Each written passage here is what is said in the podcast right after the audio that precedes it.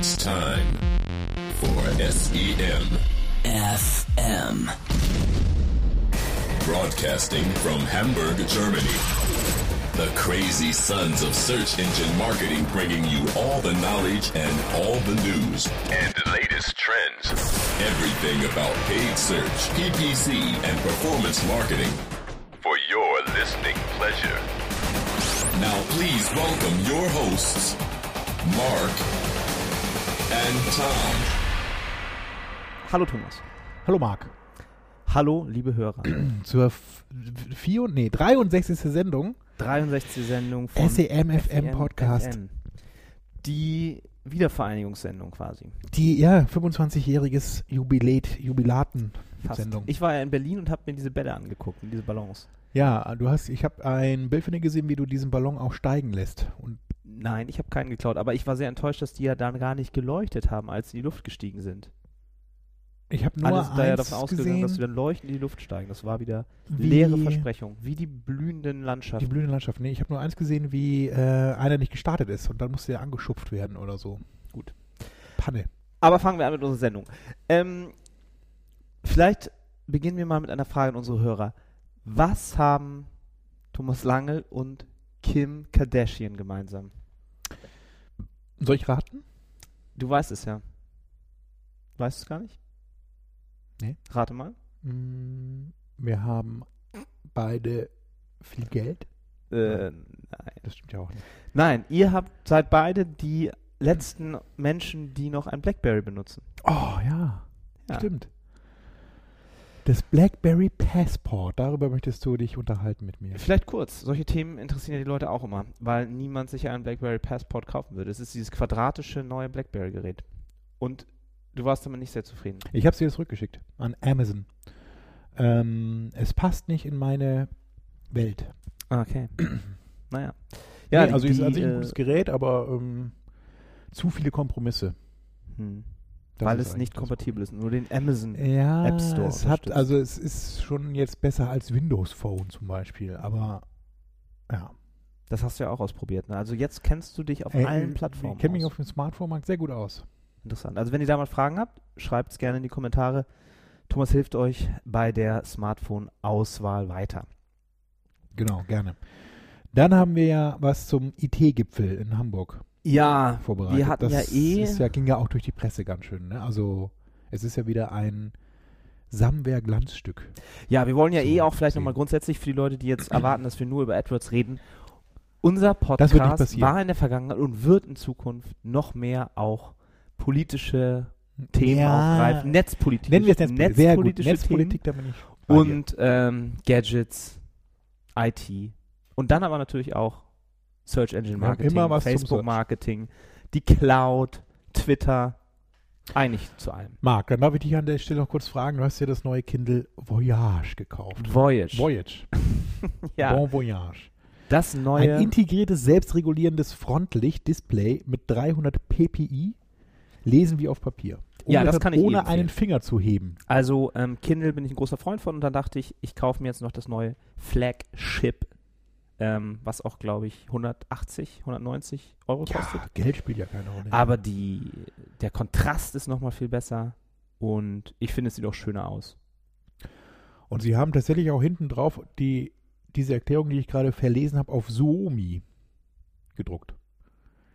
Sisenrankenetu valoseti automatisesti. Finnisch meinst du? Nee, das ist Suomi. Ja, aber das sprechen wir ja da. Ja, ja, gut, lustig. Gut, dann sind wir Ähm, jetzt mit den Gadgets durch. Oder Nee, nein, wir haben eine ganz wichtige Sache haben wir ja fast vergessen. Kennt ihr schon Amazon Echo? Echo. Echo. Echo. Ja, also ich kenne es natürlich, ich habe mich auch schon per Invite versucht, da zu registrieren. Amazon Echo ist quasi der sprechende Butler zu Hause. Also es ist eigentlich ist es ja so eine kleine Röhre, die in erster Linie Musik spielt, oder? Festnetz-Siri, kann man auch Mit sagen. der man aber auch, ja, Festnetz, ja, mit der man aber auch sprechen kann. Also die dann so reagiert auf es einen. ist eine kleine zylinderförmige Box, die ein, äh, was war der Name? Irgendwas ganz kompliziertes. Near Field Raumfeld, Communication. Mikrofon. NFC-Mikrofone. hat. Also es sind irgendwie sieben Mikrofone eingebaut und kann Umgebungsgeräusche rausfinden und kann im ganzen Raum Sprachsignale und Sprachbefehle erkennen. Und der Spiegel hat natürlich gleich geschrieben, jetzt kann die NSA auch alles abhören. Ja, konnte sie ja vorher auch schon. Komisch, ne? Jeder, der ein Handy hat, wird- kann abhören. Nein, das ist ja jetzt nochmal Amazon. Also wenn die jetzt alles abhören können, was zu Hause passiert. Ne? Ich meine, Ja, aber Google oder jeder, der da Angst vor hat, der kann halt dann mal den Netzwerkverkehr mitmessen und dann feststellen, ob tatsächlich auch nur, wenn das, ähm, er hat Verkehr gesagt. das Wake Word genannt wird, ab dann soll es eigentlich, auch nur zuhören und alles an, an Amazon schicken. Und dieses Wake Word ist frei konfigurierbar, so wie das bei ähm, Hallo Siri oder OK Google. Das finde ich übrigens sehr gut, dass man das wird. Weil okay, Google ist schon immer so ein bisschen okidoki. kann man da halt sagen, hey, hallo Amazon oder guten Tag, Butler James und jeweils dann wacht das Gerät auf und hört genau zu. Und es gibt so einen ganz ähm, kitschigen Werbefilm zu diesem neuen Gerät, wo dann so eine Familie, typisch USA, immer um dieses Amazon Immer Echo zu Hause, keine Arbeit. ist. Nie läuft der Fernseher die bei Yahoo oder essen so. immer nur Gemüse. Homeoffice. und stellen dann Fragen so, ja, wann wurde Benjamin Franklin geboren? Wie viel Meilen sind ein Kilometer? Und ähm, erzähl uns Wie einen, buchstabiert man Cantaloupe? genau, das sagst du auch noch. erzähl uns einen Witz und dann, Ja. dann erzählt er Tell us einen a Witz. joke. Oder es spielt eben auch Musik, wie man möchte. Und, Und, man muss nicht schreien, das ist das Tolle eigentlich. Das hast du ja schon erwähnt. und Ne? man kann auch sagen, ah, wir haben keine, keine Milch mehr, schreib bitte einen Liter ähm, Frischmilch auf unseren Einkaufszettel. Auch nicht, ja. Also ihr seht schon, Marc ist begeistert, äh, kann sich kaum halten, aber es ist ja auch bald Weihnachten. ich sehe darin ja auch den, den logischen Schritt hin zur Heimautomatisierung. Da möchte man ja nicht ständig ein Tablet mit sich rumtragen, um das Licht an und auszumachen und um den Kühlschrank hochzufahren. Mir hat heute- einer erzählt, ähm, Freunde von ihm haben sich eine neue Küche gekauft und jetzt eine Arbeitsplatte, die du hochfahren kannst, Ja, praktisch. damit du halt eine Bar hast oder halt eine normale Küchenarbeitsplatte. Und die kannst du mit deinem Handy steuern, Sehr. hoch und runter fahren. Mhm. Wahnsinn. Und sowas gibt es ja mittlerweile immer Und mehr. es Mit ja immer immer mehr früher- Geräte werden über Apps zu steuern sein und man will ja nicht dann für jedes dieser Geräte eine eigene App aufmachen. Man will Ja. einfach nur sagen, bitte im Schlafzimmer Licht aus, in der Küche Heizung an, Arbeitsplatte hoch, fertig. Yogamatte raus. ja, ähm, früher gab es auch immer diese Lampen, wo man zweimal klatschen musste. Ja, genau. Das ist ja auch noch möglich. Und das hatte ich damals auch, den Klepper, die Klepper, ne? und fand das auch super. ja, wirklich. Ja, tolles Gerät. Mittlerweile gibt es ja äh, Amazon, Amazon- nee, wie heißt das? und dann auch so ein bisschen Philips- romantische Musik konnte man damit Philips. Hue. Ja. Hue. Also vielleicht sollten wir da, werden wir auch in Zukunft immer weiter drauf eingehen, auf Home Automatization. Ich habe da einige Apps auf meinem Gerät schon. Ich habe Wemo von Belkin. mhm. Ich habe Skybell, eine Türklingel, die mich informiert, wenn jemand klingelt. Ich kann auch dann mit dem Klingelnden sprechen und ihn sehen. Mhm. Ich habe meine Heizung hat WLAN eingebaut, also ich kann meine Heizung Nein, verändern von hier aus. echt. Naja, von hier aus. Ich muss im gleichen WLAN sein, ehrlich gesagt. Und ich habe die Pebble Smartwatch. Okay, das ist natürlich nicht schlecht. Ich habe nur Sonos. Ach, und Teufel Raumfeld habe ich auch. Okay. Hm. Und ich habe. Da muss ich wohl ein bisschen nachrüsten Das war es aber, glaube ich. Also ich habe bestimmt noch irgendwas anderes. Oh, ich habe mir den Smart Feeder bestellt für die Katze. für die Katzen. Okay. Naja, Wir, wir können ja mal ein paar ähm, interessante Kickstarter-Links posten zu Home Automation und Digitalisation. So, aber kommen wir jetzt mal vom digitalen ähm, Heim zum digitalen Neuland. ja, so wie es unsere Bundeskanzlerin gerne nennt. Also es ist ja, Ähm. man schämt sich ja schon immer. Und jetzt gab es halt diesen IT-Gipfel in Hamburg und da gab es wieder einige Szenen, die sich da abgespielt haben. Das eine war, als Merkel dann über die, die, die Frau Dr. Netz- Merkel. Für dich immer noch Frau Dr. Merkel. Frau Dr. Merkel über den Netzausbau sprach und sie dann das F-Wort vergessen hatte, wo sich dann natürlich sogar die internationale Presse köstlich drüber amüsiert hat, weil sie redete dann davon, was so die wichtigsten Sachen sind beim Netzausbau. Und, oh, Ja, und sie hat sich Und auch, das das Interessante ist ja eigentlich, sie hat sich nicht drauf eingelassen und sich nicht irgendwie äh, dann okay vergessen was, sondern sie hat auch wirklich, bis sie das der Wort wusste, ja. Sie meinte dann, ja, und wie Herr Röttgen, Höttgen, wie heißt er nochmal, Telekom-Chef, dass er auch gesagt hat, es sind ja die drei F, Frequenzen, Förderung und äh, was war jetzt das dritte F? Und dann fragt sie Ja, danach, sie dann meint sie, ach ja, er weiß es selber nicht mehr. Ist ja auch egal, ist ja auch witzig, ist ja alles Neuland. Und dann kommt sie nachher darauf, Festnetz, das war dann der, der Festnetz, letzte ja. Wort. Festnetz, ich meine Festnetz. Und dann Wer hat sagt sie noch Festnetz? Naja, gut. auch noch ein, ein, ein Vergleich, der wieder, ach, sie, sie, das Thema Netzneutralität, ne, ist ja dann auch was, was, wo die Politik dann irgendwann drüber entscheiden soll, sollen alle Daten gleichberechtigt durchs Netz fließen oder sollen die Provider ähm, bestimmen dürfen, ob jetzt Netflix was zahlen muss, um überhaupt noch deren Leitung benutzen zu dürfen. Oder ein Google, wo sie ja auch immer alle Geld von haben. Und da kommt dann Merkel mit dem Vergleich so, dass ja eine völlige Netzneutralität ja au- auch Gefahren birgt, weil ja dann zum Beispiel autonom fahrende Autos in Gefahr geraten könnten, wenn dann auf einmal Millionen von E-Mails durchs Netz wandern. Und Man da sind ja ja mehrere grundsätzliche, glaube ich, Verständnisprobleme vorhanden, dass ein autonom fahrendes Auto dann wohl sofort an einen Baum knallt, wenn es mal seine Internetverbindung verliert, kann ich mir nicht vorstellen. Und zum anderen werden, werden, werden E-Mails wohl kaum ähm, die Netzinfrastruktur. Naja, es sei denn, man verschickt sehr große Anhänge vielleicht. Ja, Aber, also ja. es hat ja schon so ein paar, naja. Ich empfehle an der, an der Stelle mal den aktuellen, die aktuelle Folge vom Podcast Alternativlos mit Sascha Lobo. Ähm, die unterhalten sich auch darüber so ein bisschen über die digitale Welt. Aber das nur nebenbei. Was ich aber an der Stelle Google noch kurz erwähnen wollte, hast du den sehr lustigen Tweet des Axel Springer Verlags mitbekommen? Den muss ich gerade nochmal raussuchen. Einen witzigen zum Leistungsschutzrecht. Ja, genau. Also es ging eigentlich drum, ne, Leistungsschutzrecht und der Tweet dazu von ähm, Axel Springer, also Ed Axel Springer, den Tweet wegen massiver Folgen der Diskriminierung durch google.de, also auch der Twitter-Account. Suchtraffic bricht um fast 40 Prozent ein, Google News Traffic um fast 80 Prozent. Mhm. Und sehr lustig dazu sind eben dann die Antworten an Ed Axel Springer. Der erste geht eben los mit Gratuliere herzlich. ähm, der zweite fragt sich, ob das nicht das Ziel des Leistungsschutzrechtes war. Und ja, dann geht es eben so weiter so in missgünstiger Trauer äh, Ja. zum Thema Leistungsschutzrecht und Axel Springer hat es ja so gewollt. Also ist jetzt, wenn man sich an ein Gesetz hält, ist das Diskriminierung.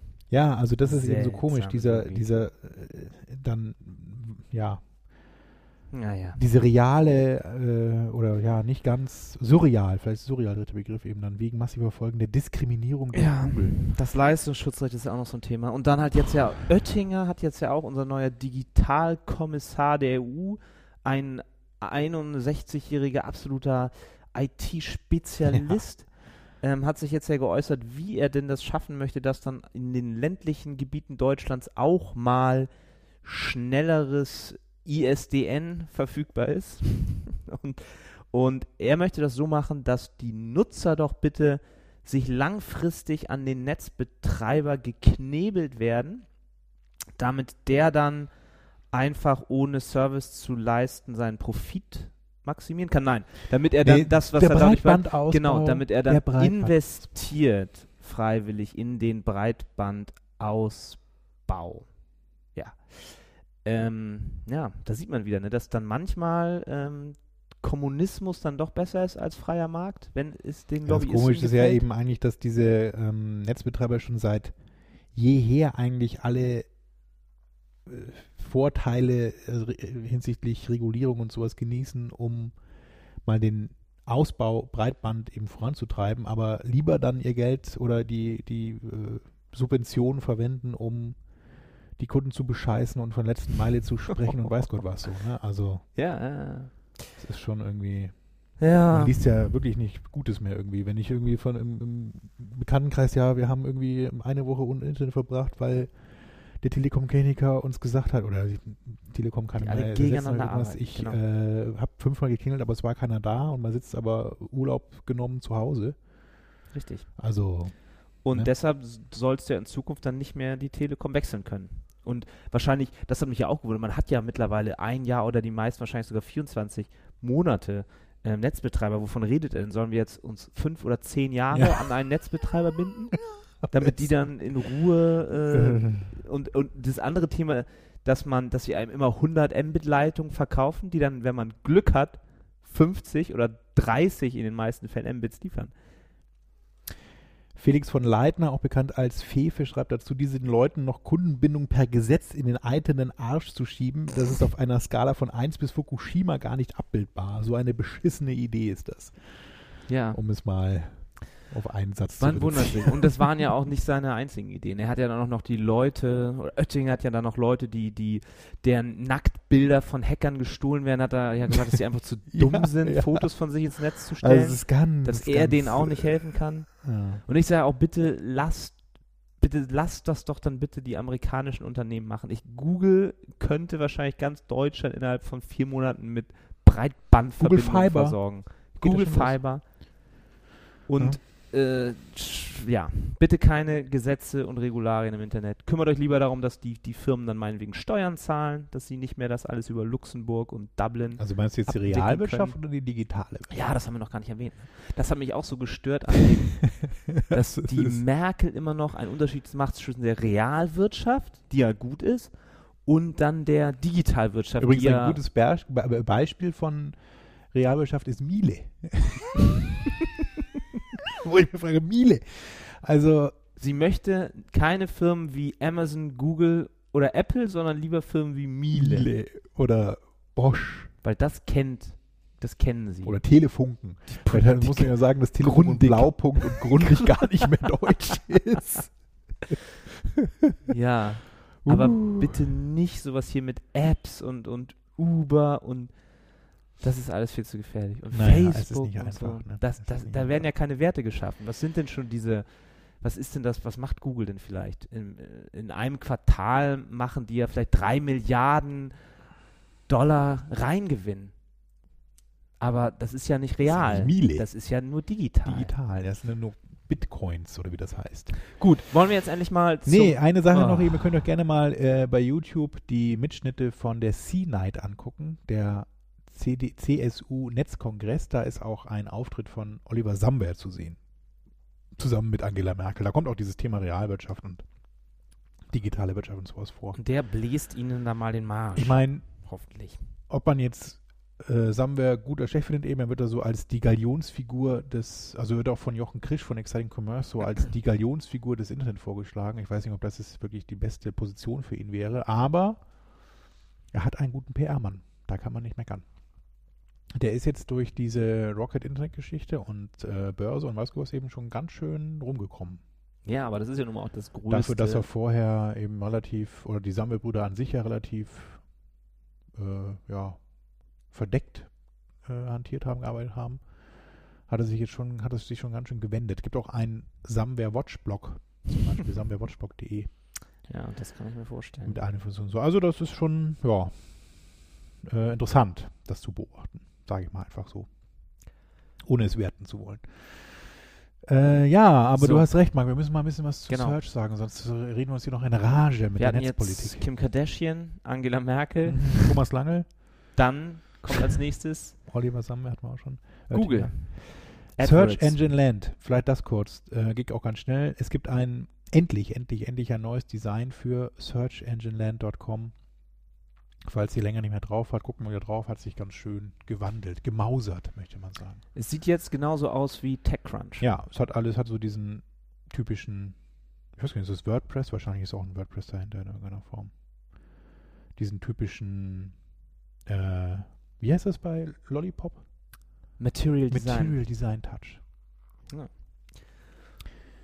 Gut. Zu Bing Ads? Hast du ja, noch soll ich das erzählen auch direkt? Ja. Ja, interessiert ja kaum Ähm, jemand. die Bing Ads, äh, darum geht es, also bei denen geht es äh, darum, Schneller. dass sie die Geräte, das gerätespezifische Targeting, ein schwieriges Wort, Mhm. im März 2015 einschränken wollen. Bisher war es ja, oder es ist immer noch möglich bei Bing Ads, die Targeting-Optionen für sowohl Tablet, das ist ja bei Google schon lange nicht mehr möglich, als auch für Smartphones zu treffen. Und bei Smartphones kann man auch noch das OS speziell auswählen, also iOS, Android, Windows Phone, äh, Ja. BlackBerry. Kann ja auch Sinn machen, wenn man nur die Leute, die jetzt Und, neueste ähm, iPhone-Generation haben, Diese Option möchte. wird eben wegfallen im März 2015. Es gibt weiterhin eine Ausrüstungsoption oder eine Targeting-Option für Tablets und Smartphone, also eine Art Bit-Adjustment eben für diese beiden Endgeräte, aber eben nicht mehr diese Auswahl nach verschiedenen Betriebssystemen. Okay.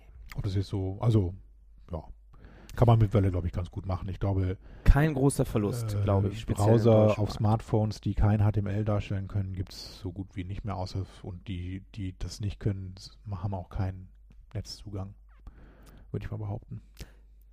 Dann gibt es noch ein Multi-Account-Login.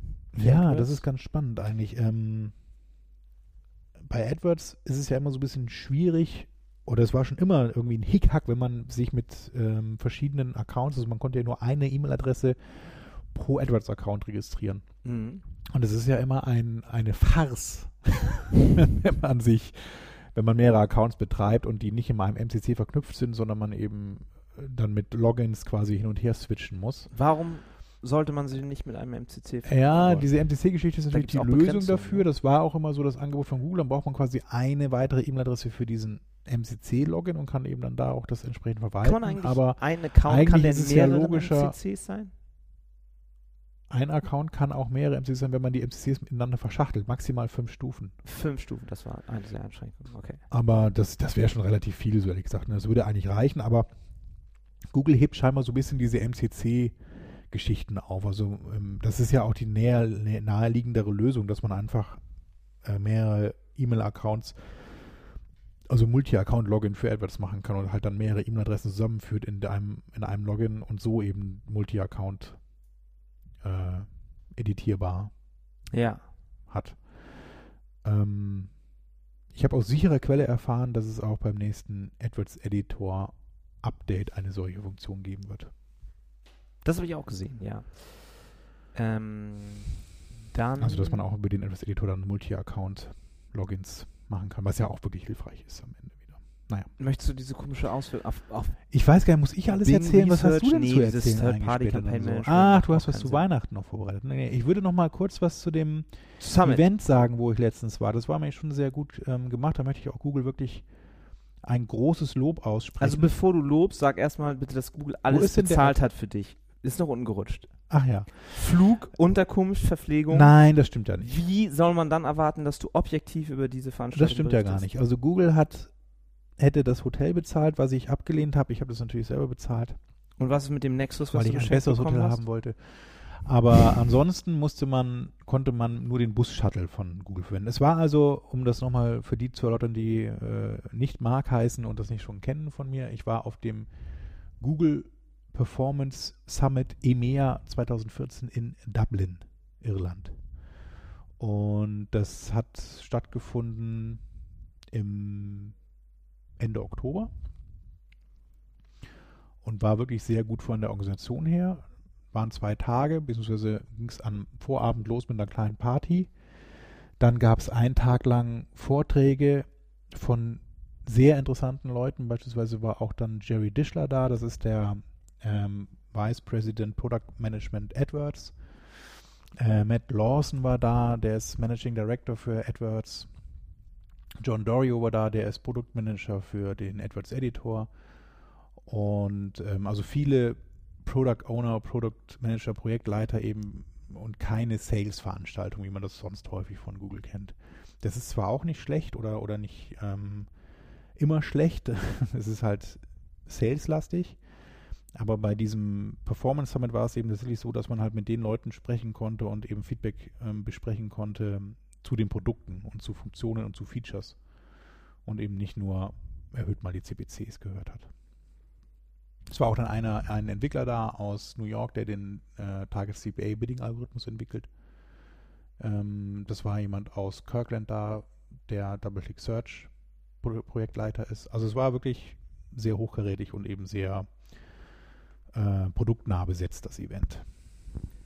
Und Zuschauer waren hauptsächlich große Retailer oder? Also es, nee, es war gemischt. Also es waren alle Verticals eigentlich vorhanden. Ähm, auch Agentur ähm, waren da.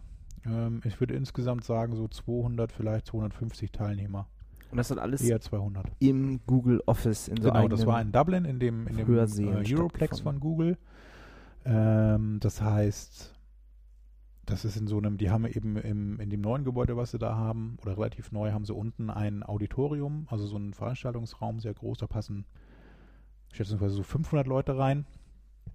Und ähm, das ist wie in so einer Uni, so ein Vortrags, ne? Unten riesen Bühne mit so Leinwand, so Leinwand dahinter. Also man sieht auch, es gibt so, ihr müsst mal bei YouTube gucken, es gibt auch so ein paar Videos. Ähm, es gibt zum Beispiel auch so ein Event, der heißt Retail at Google, der ist auch in Dublin. Das haben wir, glaube ich, letztes Mal schon Das die Links haben wir, glaube ich, schon gepostet. mal gepostet auch sogar. Und da sieht man auch diesen Raum, wo das stattfindet. Das sieht man eigentlich immer in, dieser, in diesem Auditorium. Und davor in dem Bereich waren eben auch so Demo-Stations aufgestellt, wo man ähm, die Tools, die sie vorgestellt haben, die sogenannten Power-Tools, die sie eben da auch vorgestellt haben, äh, gezeigt haben. Es gibt übrigens auch ein sehr gutes Video, das ist aber allerdings aus USA, ein, ein Livestream von ähm, der Step Inside AdWords Veranstaltung, auch mit Jerry Dischler wo sie zwei von diesen auch in Dublin vorgestellten Power Tools zeigen. Das ist eben der Reporting Editor, der jetzt kommen wird für das AdWords Interface. Und das zweite ist eben ähm, die neue Version von dem ACE Tool, also AdWords Campaign Experiments. Das wird dann Drafts and Experiments heißen. Und Man sieht ja, diesem auch Video könnt ihr das eben euch mal angucken, was es genau macht, worum es da geht. Und das wurde eben auch bei dieser Veranstaltung Performance Summit in Dublin vorgestellt. Dass die ganz schön lange an sowas auch entwickeln, ne? wenn die das im April Ja, also dieses, dieser Livestream ist eben von April, genau. Und ähm, das soll dann, also das haben sie auf diesem Performance Summit gesagt, dass eben dieser Reporting Editor dieses Jahr noch kommen soll. Und dieses Drafts and Experiments wohl Q1 2015. Aber das ist auch, glaube ich, dieses ACE, Ace AdWords Campaign Experience war auch einfach zu kompliziert. Das hat, glaube ich, keiner Ist auch immer noch Beta, glaube ich. Ne? verstanden, wie man es benutzt. Und Mhm. auch dieses Drafts. Ich bin noch nicht davon überzeugt, dass da viele, viele mitarbeiten werden. Aber ich bin mal gespannt. An sich ist es eben schon interessant, mal so, was wäre, wenn, auszuprobieren und halt immer wieder auch, wenn es schief geht, die Möglichkeit zu haben, einfach alles zurückzudrehen und eben auch zu sagen, diese Änderung, die ich jetzt testen möchte, die teste ich nur anhand von ähm, 20% meines Traffics. Also, Also sie nennen das ja auch bewusst Power Tools eben für Power User. Also es ist schon für Kunden gedacht, die eben auch wirklich große Accounts, viele Leute an einem Account sitzen haben und das entsprechend auch handeln können. Ich glaube nicht, dass jetzt der kleine äh, Metzgerei, Metzgerei um die Ecke von Drafts and Experiments oder dem Reporting Editor wirklich profitiert, geschweige denn, dass sie das überhaupt verwenden werden. Ja. Aber gut, ähm, man muss sich ja um beide Parteien kümmern. Jetzt hatten sie ja dann in den letzten Jahren relativ viel auch wirklich für diese KMUs gemacht, also auch mit diesem Google Express oder AdWords Express besser gesagt. Ähm, oder auch dann äh, Location, also dass man eben auch gar keine Webseite brauchte, sondern einfach nur seinen Google Maps Eintrag bewerben konnte. So. Also es war schon relativ viel für wirklich die, die KMUs ähm, entwickelt worden. Und ich finde auch, dass es wirklich mal wieder Zeit wurde, sich um die zu kümmern, die eben ähm, einen hohen Spend haben, beziehungsweise an sich halt sehr viel Reichweite generieren über SEM und dann entsprechend auch Also um da die Tools und Features benötigen. Du möchtest mehr und häufiger eingeladen werden nach Dublin. Naja, kommen wir doch jetzt mal zu dem wichtigsten Thema Ich der habe mein Schweigen Woche. ja zur Kenntnis genommen. Weihnachten. Weihnachten, genau, steht, vor der Steht Tür. vor der oh, Tür. Marc, komm, du musst jetzt ganz viel erzählen. Du musst jetzt meine Redezeit Ich habe auch schon minimieren. Lebkuchen hier. Wie- Hast du schon was gegessen davon? Ist schon leer. Hast du noch was? Ja, wir haben äh, noch ein paar für dich vorbereitet. Und das kommt ja für die meisten immer sehr überraschend. Und wir wollen ein paar Tipps geben, wie man denn seine Kampagnen fit bekommt für das Weihnachtsgeschäft, was für die meisten eigentlich was für, für alle. Also die Leute geben einfach, glaube ich, in egal was, Dienstleistungen, Geschenke, Friseur, Entertainment, alles wird mehr und häufiger genutzt zu Weihnachten. Deshalb glaube ich, gibt es kaum jemanden, der dann nicht, außer vielleicht, naja, Versicherung, ist wahrscheinlich was, wo in der Weihnachtszeit nicht so viel läuft. Ja, also in der, aber die haben ja diesen November, äh, die diese, den- diese Autoversicherungsgeschichte. Die Ne? November. Oder auch Unfälle, aber das ist natürlich keine Abbildung. Und ich glaube, dass das Erste, was man mal machen sollte, ist vielleicht für sein eigenes Business zu prüfen, ob man eine große Saisonalität hat. Und dafür gibt es ja unser altbekanntes Tool Google Trends. Ähm, google.com slash trends slash explore. Da hat man dann die Möglichkeit für bestimmte Begriffe sich Saisonalitäten anzuschauen. Also beispielsweise wählen wir mal aus Deutschland und das Jahr 2013 oder wir können auch im 2014 auswählen und dann ähm, kriegt man von einigen Werten dann schon so eine Prognosekurve noch mit rein und dann hat man die Möglichkeit nach verschiedenen Begriffen zu suchen. Also sowas wie Geschenke, Lebkuchen, Weihnachten und Adventskalender habe ich jetzt mal ich noch eingetragen. Und da sieht man zum Beispiel, Geschenk ist hier das blaue, das höchste. Das hat noch nicht so sehr angezogen. Das hat jetzt erst, so am 19. Oktober, beginnt Geschenke stark anzusteigen. Während zum Beispiel Weihnachten schon Ende August so langsam anfängt und dann eben jetzt auch so ab 4. Oktober rasant ansteigt und Adventskalender auch noch schneller. Und Lebkuchen fängt so langsam an. Also da könnt ihr einfach mal eure ganzen Begriffe eintragen, ähm, die für euch wichtig sind und schauen, welche Saisonalität es gibt und auch wann das Weihnachtsgeschäft da anfängt und ob ihr vielleicht schon zu spät dran seid, um jetzt nochmal eure Kampagnen auf Vordermann zu bringen. Eine andere ganz interessante Sache, ähm, die wir, glaube ich, auch häufiger schon erwähnt haben, ist, dass man Google Trends auch dazu benutzen kann, um ähm, in eurem Bereich Trends, wie der Name sagt, zu entdecken. Also hier heißt das so Rising Queries, also die, die nicht die Top-Suchanfragen, sondern die Suchanfragen, die gerade stark ansteigen. Und da wählt man dann, anstatt dass man sich den ganzen Trend für 2014 oder 2013 anschaut, nur die letzten 30 oder die letzten sieben Tage und kann auch dann bestimmte Kategorien sich suchen. Wenn wir jetzt zum Beispiel mal die Kategorie Games, wenn ihr irgendwas im Spielehandel macht, ähm, könnt ihr das auswählen und dann schauen, okay, bei den Top-Suchanfragen sind das dann sowas wie World of Warcraft, PS4, Xbox sind die Top-Suchanfragen. Bei Rising kriegt ihr dann aber, wenn ihr auswählt, zum Beispiel die letzten sieben Tage, sehr aktuelle Keywords rausgeschmissen, wie zum Beispiel BlitzCon, Minions, Blizzard, Dragon Age, Inquisition und könnt dann daraus ableiten, was die Begriffe sind, die jetzt aktuell verstärkt nachgefragt werden. Und dann könnt ihr dafür eventuell Content erstellen und AdWords-Kampagnen schalten. Übrigens noch als Tipp, Ja. Ähm, was richtig gut funktioniert und was ähm, vielleicht auch noch nicht von jedem ausprobiert oder implementiert worden ist, sind die RLSA. Remarketing Lists for Search Ads. Das haben wir schon ganz häufig im Podcast vorgestellt und macht besonders jetzt auch zur Weihnachtszeit Sinn, weil man da eben Remarketing oder Retargeting mit Google.de, also mit der Google-Suche, ähm, betreiben kann. Und das ist wirklich, funktioniert sehr gut. Also wenn ihr mal äh, richtig viele Conversions sammeln wollt und hohe Conversion Rates braucht, um irgendjemand bei euch im Unternehmen zu beeindrucken, dann probiert mal RLSA aus. For Search Ads. Ähm, das, eigen, das ist am einfachsten einzustellen, wenn ihr einfach nur äh, die Bit-Only-Option, also nur Gebote wählt. Da müsst ihr nicht die Kampagne spiegeln, sondern könnt einfach in einer Kampagne RLSA zu sich einschalten. Müsst ihr vorher eine Remarketing-Liste haben, ganz klar. Das sammelt man am besten mit so einem Smart Pixel.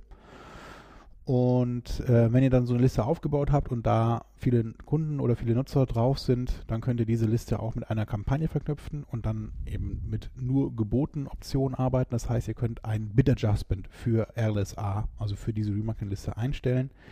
Die Empfehlung seitens Google ist da ein sehr hohes Bid Adjustment, also plus 100% oder höher einzustellen. Das macht Sinn bei beispielsweise äh, Webseitenbesuchern.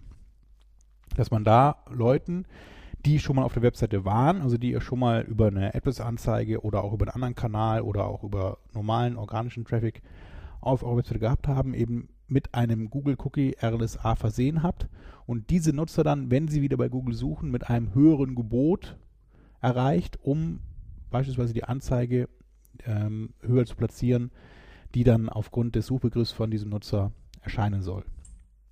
Man kann also da mit hohen Klickraten und entsprechend guten Conversion Rates rechnen, weil die Nutzer kennen einen schon im Normalfall, also die kennen zumindest die Webseite schon, haben sich damit vielleicht schon mal auseinandergesetzt, sich schon mal damit beschäftigt, also ganz klassisch Retargeting.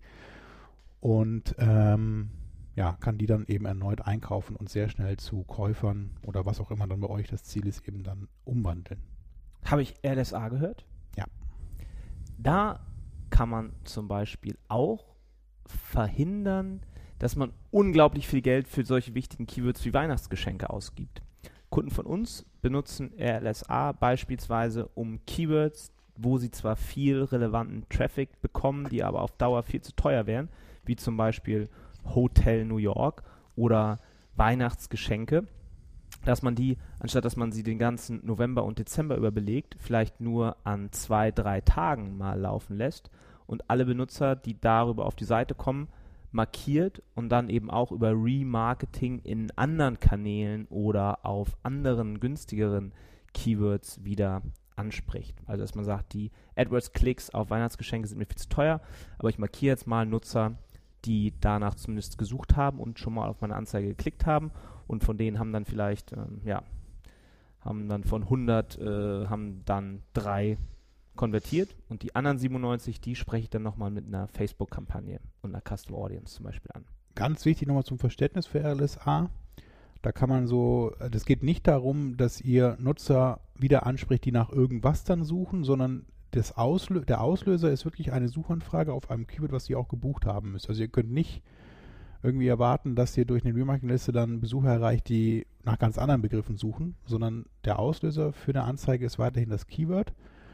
Einzig und allein kann eben Google feststellen, ob dieser Nutzer schon mal auf eurer Seite war, wenn er eben ein RLS-AQG hat und ihr könnt dann für diesen Nutzer oder für diesen Suchenden das Gebot erhöhen oder senken, was eigentlich keinen Sinn macht, aber was eben theoretisch auch ginge und ihn dann eben wieder bei der Google-Suche mit einer besser platzierten Anzeige erreichen.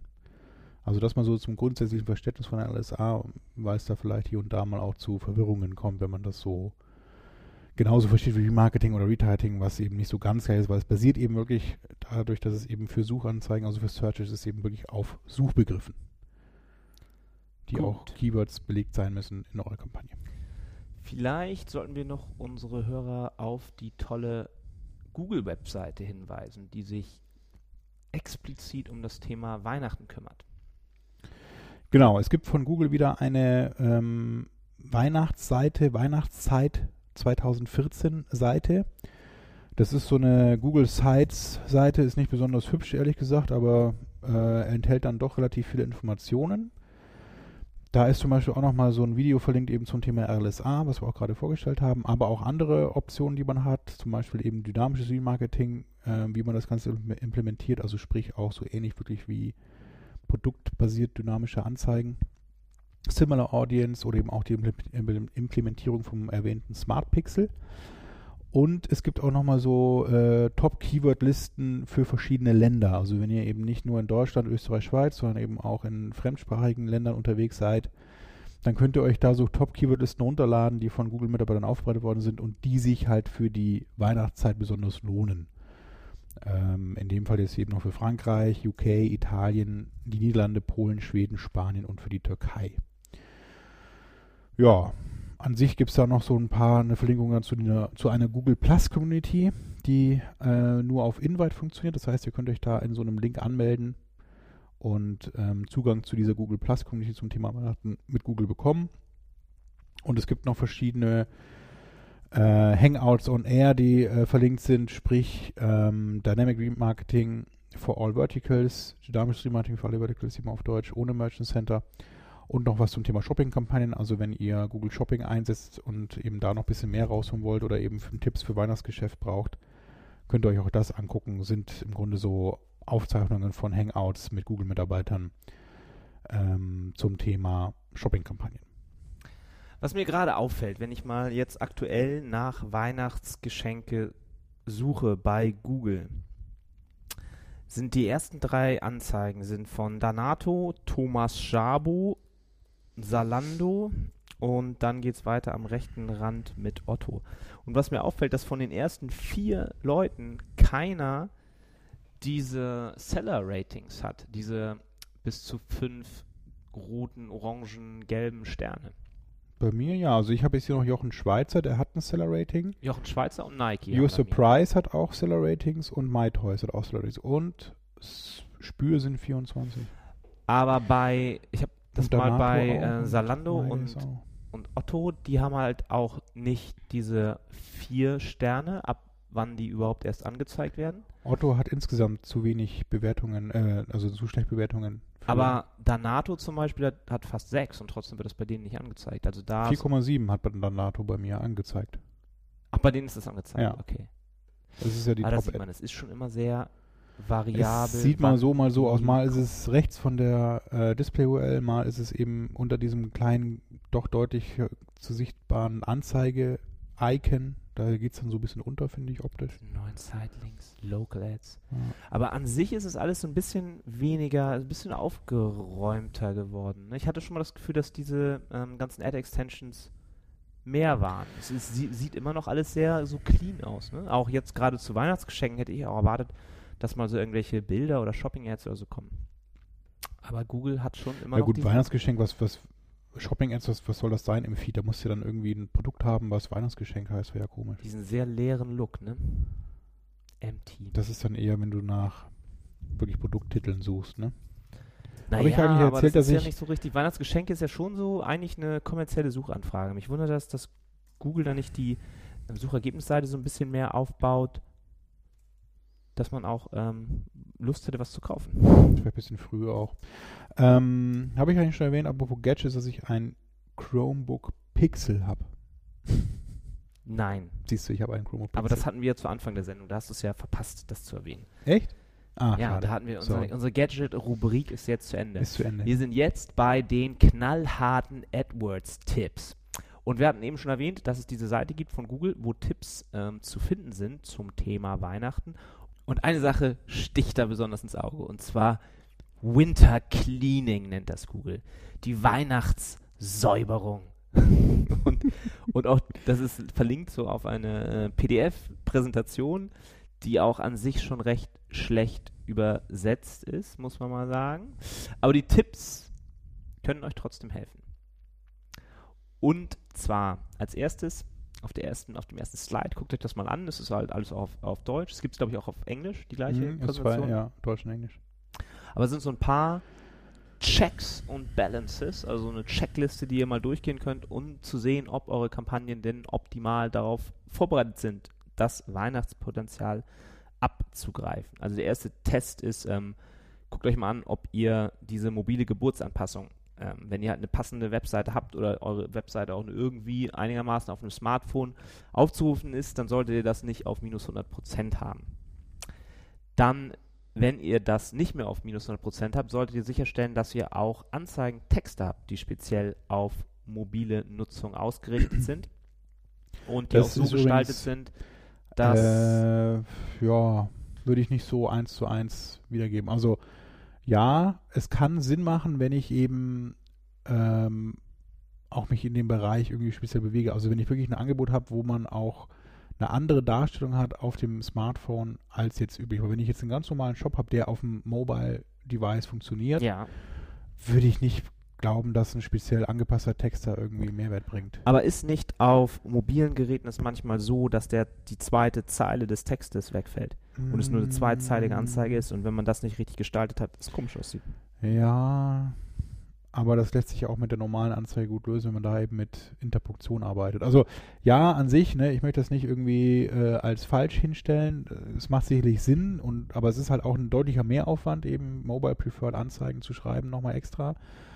Und die Erwartung ist dann, dass das dann da 100% besser klickt und konvertiert, ist eben jetzt auch nicht richtig. Okay, also, dann nehmt einfach eure Ad-Group mit dem meisten Traffic und probiert das da einmal aus. Ja, Stellt da eine ja. mobile Also- Anzeige mal und guckt, ob die besser funktioniert. auf jeden Fall testen macht Sinn, ja. Dann, was haben wir als nächstes? Impressionen, Impressions am Hand vom Rang verloren. Das ist auch so eine Auswertung, die ihr machen könnt, ob ihr Impressions verliert, weil ihr zu wenig Budget habt oder ob ihr Impressions verliert, weil ihr zu wenig Rang habt. Dieser, das ganze Thema Impression Share ist auch besonders wichtig bei Google Shopping Kampagnen, dass ihr da immer ein Auge drauf habt, ähm, ob ihr Impressions verliert und dann eventuell mal die Gebote ein bisschen nach oben regeln. Dann ein weiterer Test, äh, Check, den ihr machen sollt. Ähm, mal einen Report ziehen auf, an, auf, auf Standorten, also einen Geo-Report ziehen. Ob es bestimmte Regionen gibt, wo ihr eigentlich auch noch mehr investieren könnt, weil ihr von denen ganz günstige Conversions geliefert bekommt. Dann solltet ihr überprüfen, ob ihr zu allen Kampagnen oder Anzeigengruppen auch die passenden Sitelinks aufgesetzt habt und die aktuell sind und da vielleicht auch dann Links zu Weihnachten oder Weihnachts- oder Adventsangeboten Genau, platzieren. also das äh, Sightings lohnen sich wirklich gerade für so Sonderfälle wie eben saisonale Einflüsse, also jetzt Weihnachten ist ein, natürlich ein gutes Beispiel, um auf spezielle Landingpages im, für Weihnachten oder Sonderangebote, Sales oder irgendwelche Sachen dann da zu verweisen, weil diese Sightlinks ja ähm, zwar immer noch durch Google ausgewählt, die ausgespielt werden und nicht jetzt so richtig ähm, beeinflusst sind, ob der auch erscheint oder nicht. Aber wenn man einen hat eben und der auch eine gute Klickrate erreicht, und das dürfte ja eben zu so, zu so einer Zeit, wenn man eben auch den Sightlink-Text entsprechend so ein bisschen ansprechend macht Richtung Weihnachten, ähm, hat man eben gute Chancen, da in allen Kampagnen auf den Weihnachtsshop oder bestimmte Angebote oder eben Black Friday, Cyber Monday, irgend sowas in die Richtung hinzuweisen und das auch entsprechend mit Besuchern zu versorgen.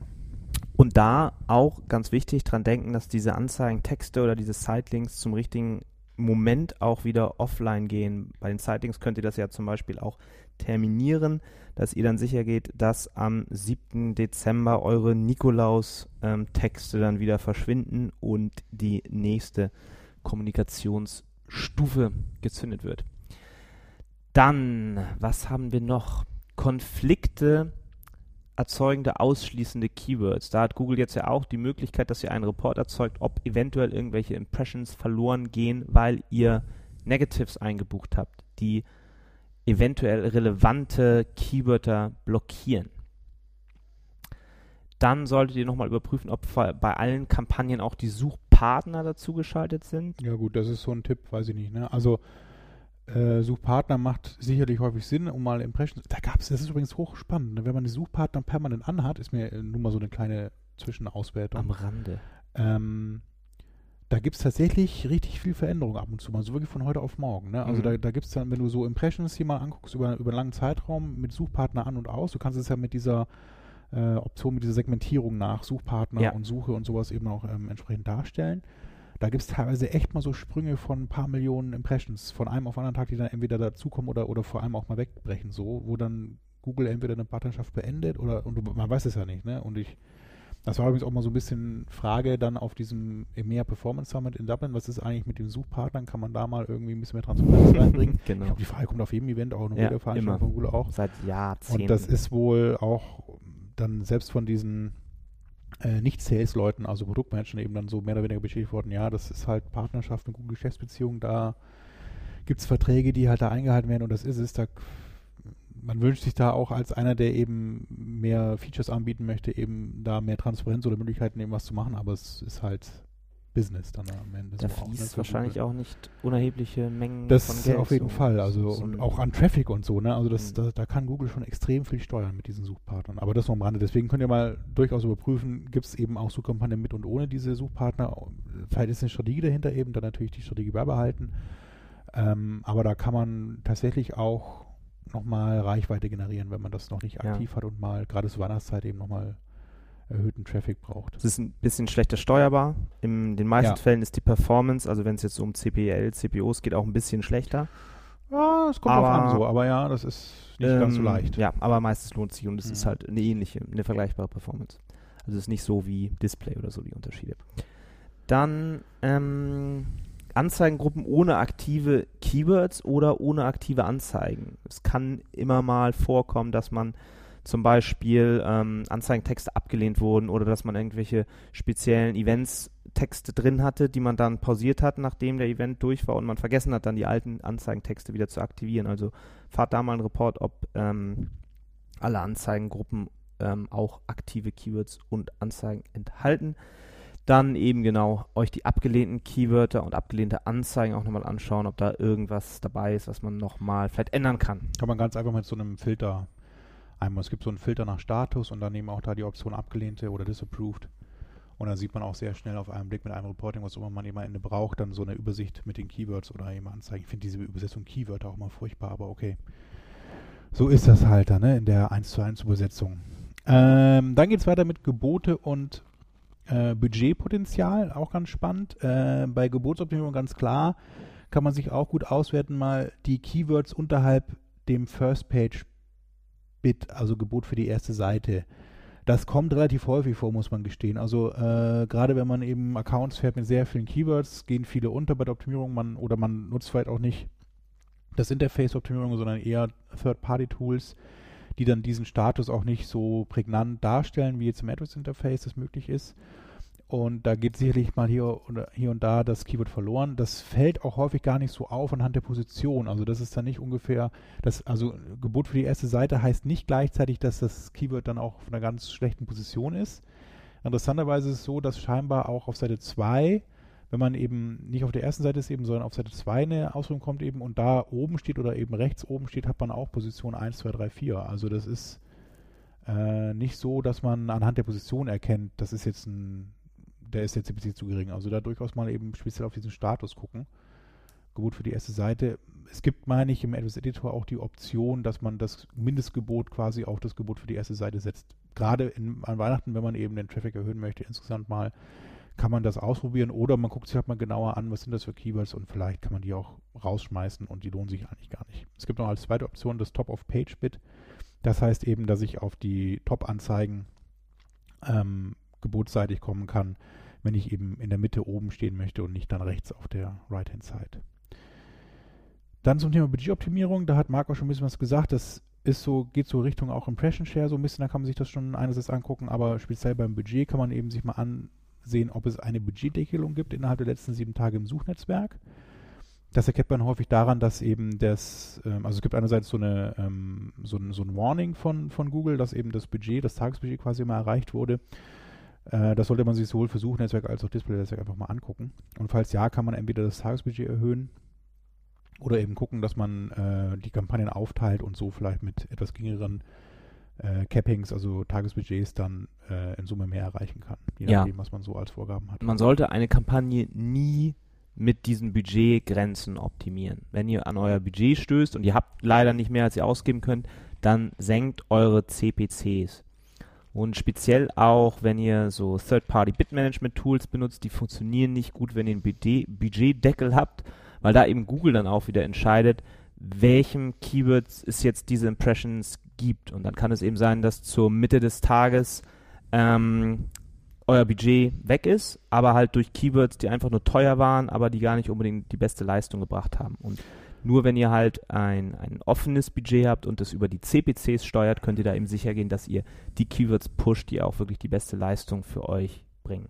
Man kann da alternativ übrigens auch nochmal gucken, ob äh, welche, äh, welche Auslieferungsoption eingestellt. Eben, Es gibt ja einerseits dieses beschleunigt oder eben Standard. Bei beschleunigt heißt es eben, dass versucht, dass Google versucht, bei jeder Impression, die oder bei jeder möglichen Impression, die eben entsteht, ähm, dann auch die Keywords und die Anzeigen an der Auktion teilnehmen.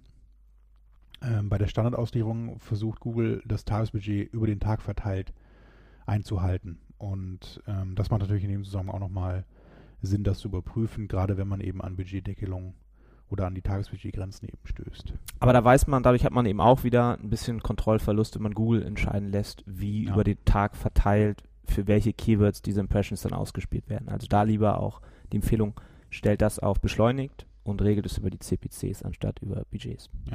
Ganz klar.